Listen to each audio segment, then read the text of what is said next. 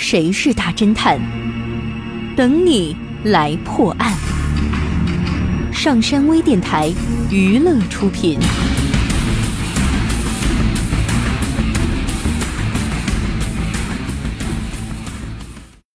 武明和于美美原本是一对情侣，但后来因意见不合而分手了。想不到武明竟因此怀恨在心。他知道美美平时爱用牛奶洗脸，于是便想出了一条在牛奶中注入硫酸的毁容毒计。每天送牛奶的工人都会在清晨五点钟把牛奶送到美美家的门口。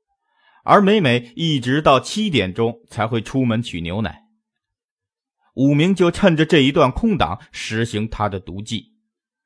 他首先小心翼翼地掀起牛奶的封盖，然后将五 cc 的硫酸注入到牛奶瓶中，最后再把封口还原，放回原地。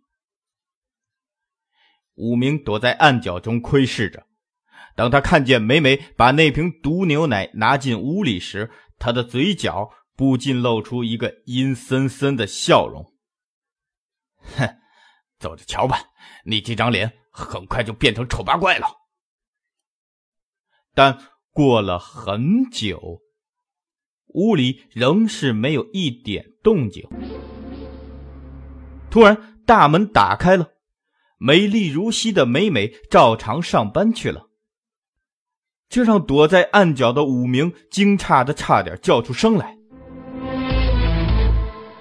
为什么美美没有被毁容呢？你知道答案吗？